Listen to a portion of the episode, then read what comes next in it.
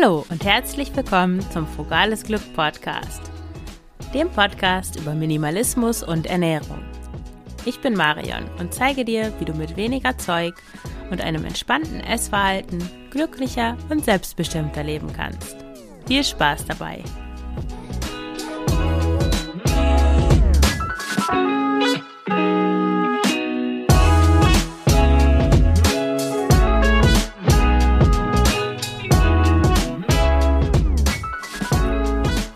Intuitiv essen. Heute geht es darum, wie du mit intuitivem Essen anfangen kannst, welche ersten Schritte du gehen kannst, wenn du noch gar nicht weißt, was intuitives Essen ist und ja, wie du damit anfangen sollst. Intuitiv essen ist das eine super Methode, um endlich alles essen zu können und ganz nebenbei abzunehmen. Natürlich ist es nicht ganz so einfach. Ja, was ist intuitiv Essen überhaupt? Intuitiv essen heißt, dass du im Einklang mit deinem Körper isst. Du folgst weder Regeln noch Verboten, sondern du isst das, was dein Körper braucht. Das hat den schönen Effekt, dass du nie wieder ein schlechtes Gewissen nach dem Essen hast und ganz nebenbei dein Wohlfühlgewicht erreichst. Das hört sich fast so schön an, um wahr zu sein, ja. Aber es ist, es ist wirklich so. Und jetzt äh, komme ich schon zum ersten Schritt, wie du mit intuitivem Essen anfängst. Der erste Schritt lautet, Essverbote aufgeben. Das ist unglaublich wichtig. Ich kann gar nicht oft genug sagen, wie wichtig das ist. Warum essen wir überhaupt mehr, als unser Körper eigentlich braucht? Ich glaube, dass es dafür zwei große Gründe gibt. Der erste Grund ist, ähm, sind Lebensmittel, die industriell hoch verarbeitet sind und die uns dazu verführen, immer mehr essen zu wollen, obwohl unser Körper eigentlich gar kein Essen mehr braucht. Du kennst das sicher, wenn du Chips isst oder Kekse, kaum machst du die Packung auf, ja, hast du sie auch schon aufgegessen und du weißt gar nicht, wie das passieren konnte. Das liegt nicht daran, dass du komisch bist oder das irgendwie nicht hinbekommst, sondern dass diese Sachen genau so produziert sind, dass sie sozusagen süchtig machen. Das richtige Verhältnis von Zucker, Fett und Geschmacksstoffen sorgt eben dafür, dass, ja, dass du nicht mehr aufhören kannst mit dem Essen. Der zweite Grund, warum wir mehr essen, als unser Körper braucht, ist, dass du dir verbietest, bestimmte Lebensmittel zu essen. Und hier beißt sich die Katze ein bisschen in den Schwanz, denn es sind genau die Lebensmittel, die ich gerade aufgezählt habe, äh, die sich viele Menschen verbieten zu essen, wenn sie eine Diät machen. Äh, dazu gehören Süßigkeiten, Kuchen, Eis, Chips, alles, was irgendwie frittiert ist und Fastfood im Allgemeinen. Viele Menschen, die eine Low-Carb-Diät machen, streichen auch Brot, Nudeln, Reis und so weiter von ihrem Speiseplan. Ich bin davon überzeugt, dass genau diese Verbote dazu führen, dass man einen Heißhunger auf diese Lebensmittel bekommt. Denn es ist ja so, wenn man etwas, was man nicht haben kann oder haben darf, das möchte man erst recht haben. Und dieser Mangel, der durch Diäten entsteht, führt dazu, dass wir verlernen, intuitiv zu essen. Der erste Schritt, um mit intuitivem Essen anzufangen, ist dementsprechend alle Verbote und Regeln in Bezug auf Essen aufzugeben. Wenn du dann, wenn du bisher gedacht hast, aha, Pommes sind schlecht, Salat ist super, Brokkoli ist gesund, Chips sind Teufelszeug, Kekse machen süchtig, Äpfel halten gesund, dann ja, versuche soweit es irgendwie geht, all diese Regeln und Über Überzeugungen über Bord zu werfen, die erstmal zu vergessen sodass nichts verboten ist und alle Lebensmittel gleichwertig sind. Die Idee dahinter ist, ich sage es nochmal, wenn du alles darfst, dann verliert das Verbotene seinen Reiz. Das ist nicht am ersten Tag so und auch nicht am siebten Tag wahrscheinlich, aber ganz sicher am dreißigsten Tag. Der zweite Punkt, um intuitives Essen zu lernen, ist, iss, was dir schmeckt. Um dir zu zeigen, dass du es auch wirklich ernst meinst mit dem Erlauben, alles zu essen, musst du alles essen, was dir schmeckt und worauf du Lust hast. Das kann Schokolade zum Frühstück sein oder Kuchen zum Abendessen.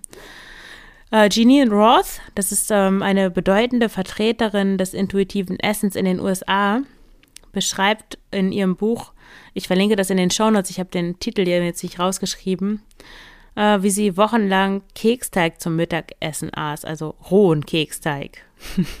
Irgendwann hatte sie keine Lust mehr drauf und griff dann zu irgendwas frischem Salat, glaube ich. Aber egal, was du isst, achte darauf, wie du dich nach dem Essen fühlst. Wie wirken verschiedene Lebensmittel auf dich? Was macht dich satt und zufrieden? Gibt es Dinge, von denen du eher müde, schlapp und energielos bist? Je nachdem, wie lange du bereits Diäten machst, kann diese Phase des Erlaubens und Ausprobierens kürzer oder länger dauern. Wichtig ist, dass du dran bleibst und dem Prozess vertraust. Wenn du wirklich sicher sein kannst, dass du dir nichts mehr verbietest, ja, erst dann wirst du keine besondere Lust mehr auf Schokoriegel und Brownies haben. Aber ja, es ist leider musst du durch diese erste Phase durch. Das ist eine Art Selbsttest.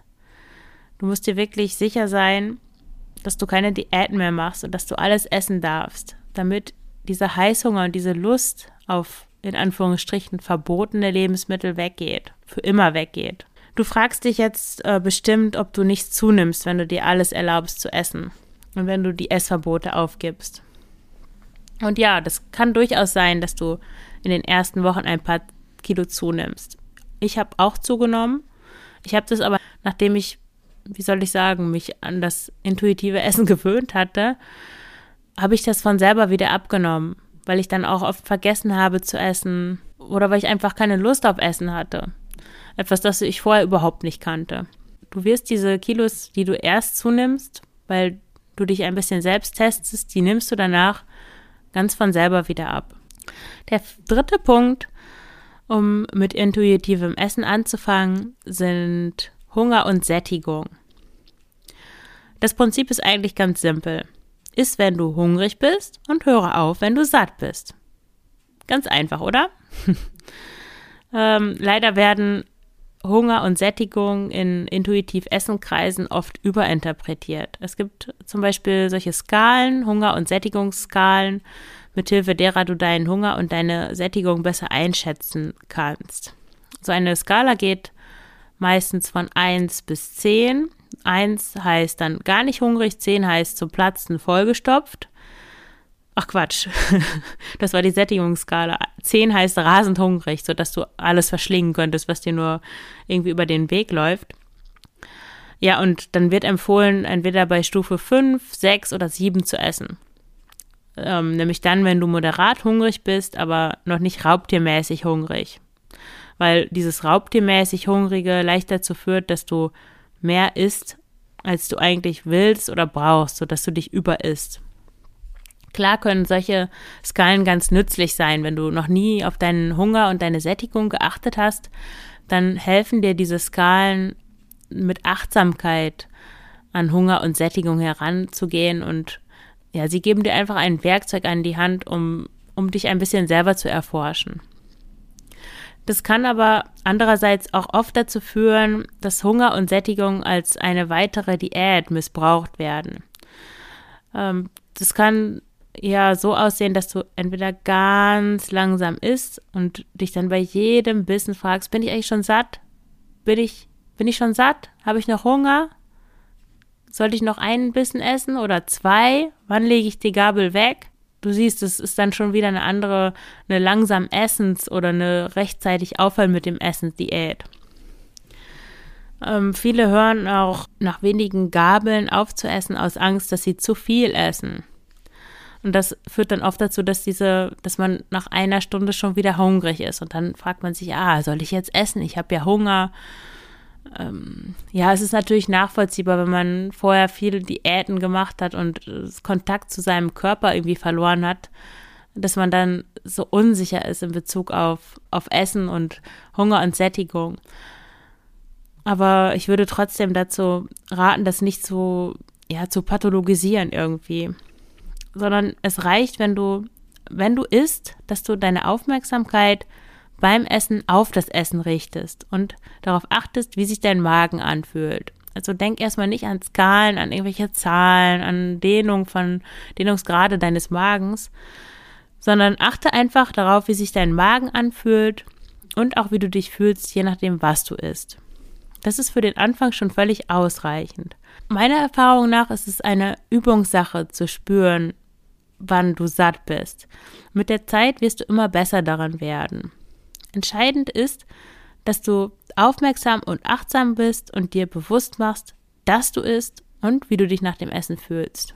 Also am besten kein Smartphone ähm, beim Essen äh, dabei haben, nicht Fernsehen schauen oder sonst irgendwelche Dinge nebenbei machen. Wenn dich das ablenkt. Wenn dich das nicht ablenkt, dann kannst du das natürlich ruhig machen. Äh, der letzte Punkt, um mit intuitivem Essen anzufangen, ist auch ganz wichtig, nämlich beschäftige dich mit deinen Gefühlen. Viele Menschen nehmen mit intuitivem Essen zu, weil sie ein Problem mit emotionalem Essen haben. Du hast es vielleicht schon oft äh, irgendwo gelesen, ja, intuitives Essen klappt bei mir nicht, ich habe mit äh, intuitivem Essen zugenommen und so weiter. Der Mechanismus ist ja so. Du isst, was dir schmeckt und immer dann, wenn du Hunger hast. Das funktioniert, wenn du wirklich nur aus körperlichen Gründen isst, äh, aus, ja, aus physischem Hunger, nicht aus psychischem Hunger. Das fühlt sich oft sehr ähnlich an. Psychischer und physischer Hunger. Und auch hier hilft es, genau hinzuschauen. Wo spürst du den Hunger? Und da ist es so wichtig, dich mit deinen Gefühlen zu beschäftigen. Frage dich regelmäßig, am besten mehrmals im Laufe eines Tages, wie geht es dir? Wie fühlst du dich? Und wenn es dir schwer fällt, eine Antwort zu finden, dann schließe die Augen, atme tief ein und aus. Und dann fühle mal so durch deinen Körper hindurch nach Stellen, die nach Aufmerksamkeit verlangen. Vielleicht ist da was im Rücken, das irgendwo drückt oder die Kehle schnürt sich leicht zu oder im Bauch ist irgendwas nicht richtig. Sobald du die Augen schließt und deine Aufmerksamkeit auf deinen Körper richtest, findest du sicher so eine Stelle und dann spüre da mal hinein. Denn Emotionen sind im Körper hinterlegt. Es gibt immer Stellen im Körper, die Ausdruck dieser Emotionen sind. Oft ist es unterdrückte Wut oder, oder Traurigkeit, die, die, ja, die nicht nach draußen gekommen ist und die sich dann im Körper manifestiert sozusagen. Und dann hilft es, wenn du, wenn du da einfach hinschaust, wenn du in diese Stellen hineinfühlst und nicht versuchst, da irgendwas, einfach gar nichts damit mitmachen am besten, sondern einfach das sein lassen, wie es ist. Ja, das ist nicht einfach, aber versuch es mal, du, dir kann ja nichts passieren. Und dann wirst du sehen, dass Gefühle, auch gerade schwierige Gefühle, viel schneller wieder verschwinden, wenn du sie annimmst, als, als wenn du sie wegdrückst. In dieselbe Kategorie gehören auch körperliche Bedürfnisse. Müdigkeit tarnt sich gerne als, als Hunger, als, als physischer Hunger. Ich hatte früher, als ich noch große Probleme mit dem Essen hatte, immer wenn ich nach Hause gekommen bin, die Angewohnheit, sofort etwas zu essen. Ich habe dann auch sofort angefangen zu kochen, aber das Essen war ja nicht direkt fertig. Ich habe dann während des Kochens die ganze Zeit Möhren gegessen. Ich konnte mir nicht vorstellen, nach Hause zu kommen und nicht sofort zu essen und zu kochen. Und das war jahrelang so. Ich habe dann im Laufe meiner letzten Therapie angefangen, mich mit meinen körperlichen Bedürfnissen auseinanderzusetzen. Und ich habe mich gefragt, was ist das eigentlich? Warum muss ich denn unbedingt sofort anfangen zu kochen? Was brauche ich denn eigentlich? Was, was erfülle ich mir denn da mit dem Essen und mit dem Kochen? Dann habe ich gemerkt, dass ich einfach, ja, Ruhe brauche und Entspannung. Ich habe mir dann angewöhnt, mich, sobald ich nach Hause kam, erstmal hinzulegen. Mit einem Buch oder ohne. Meistens habe ich mich einfach direkt aufs Sofa gelegt das tat so unglaublich gut. Der Drang zu essen und zu kochen war dadurch weg. Ich habe dann später meistens natürlich noch mir irgendwas zubereitet, aber das hatte dann nicht mehr, hat nicht mehr diese Funktion erfüllt. Und das ist ganz wichtig, diese Funktion, die Essen so leicht erfüllen kann, sich ja anderweitig zu erfüllen, damit du nicht für alle möglichen Dinge Essen brauchst, sondern ja, dir Ruhe gönnst, wenn du Ruhe brauchst oder Entspannung, wenn du Entspannung brauchst. Das kann, muss ja auch nicht heißen, dass du dich hinlegst. Es kann auch sein, dass du dich, ja, dass du laufen gehst oder einfach einen schönen Spaziergang machst, dich mit Freunden triffst. Irgendwie so etwas.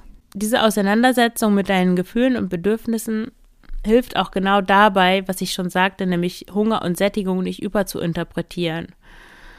Äh, und eben zu so einem gelassenen Umgang mit Essen zu finden, den, ja, den du ja anstrebst, wahrscheinlich, wenn du das hier hörst. Ja, ein gelassener Umgang mit Essen, würde ich sagen, ist Weg und Ziel intuitiven Essens. Es wird ähm, hier noch ganz viele Folgen geben, in denen ich auf verschiedene Aspekte von intuitivem Essen eingehe und erkläre, wie das alles genau im Einzelnen funktioniert. Wenn du Fragen hast zum Thema intuitiv Essen oder auch Abnehmen mit intuitivem Essen, dann kannst du das ähm, in den Kommentaren zur Folge machen, wo der Beitrag erscheint. Das verlinke ich in den Show Notes. Oder du kannst mir auch direkt eine E-Mail schreiben an kontakt.frugalesglück.de. Frugales Glück mit Ü. Ich freue mich sehr darauf zu hören.